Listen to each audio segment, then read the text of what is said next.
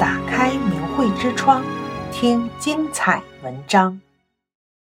曾经的小粉红，儿子终于觉醒了。二零二二年十一月二十七日上午，儿子很感慨，因为他关注了十一月二十六日晚推特上的消息。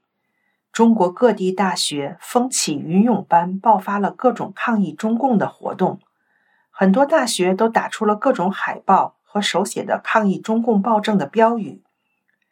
北京的某些大学的学生直接愤怒地喊出了“共产党下台”的口号，声势浩大。明白了真相的儿子很感慨地对我说：“这些消息本来我是十几年前就应该明白的。”为什么我现在才明白？很讽刺的是，三年前香港反送中的时候，那时我正在北京学习，那时也翻墙，看到香港人和警察的暴力冲突，我甚至想出去帮助香港警察，骂那些香港人。实际上，当时儿子因为受大陆媒体对香港反送中的抹黑报道，没少说激进的话。妥妥的一个愤青和小粉红。就在十一月二十六日晚上，他看着推特上的各地抗议的消息、图片和视频，说：“网上很多像我一样的年轻人，甚至比我小几岁的人都明白了。有的发帖说：‘太讽刺了，看看三年前我们支持的香港警察，现在在支持大陆警察迫害人民了。’”儿子小时候和我一起修炼法轮功，读转法轮，也和我无数次的发过真相传单和酒瓶共产党。在上高中时，同学说了污蔑大法的话，他都挺身而出。但是自从他上了大学后，就变了。四年的大学生活使他变成了一个思想激进的愤青。我试图和他交流一些话题，他都认为我太保守了。而不屑一顾。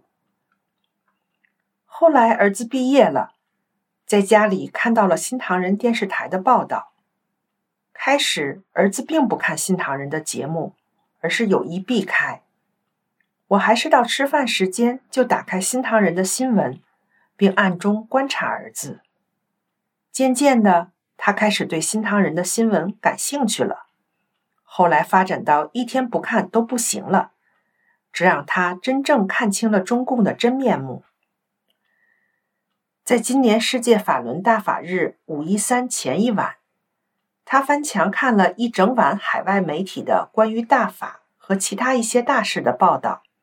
儿子变了，他开始反思中国大陆发生的一些事情，开始听我说大法的真相。我现在体会到新唐人的一句广告词。能了解真实的信息是多么的幸福。儿子从排斥大法弟子讲真相，到现在彻底明白了真相，十多年的时间，他坐在沙发上，很是感慨的对我说：“我觉得你们大法弟子很牛的，这么多年的坚持。”我的眼泪都下来了。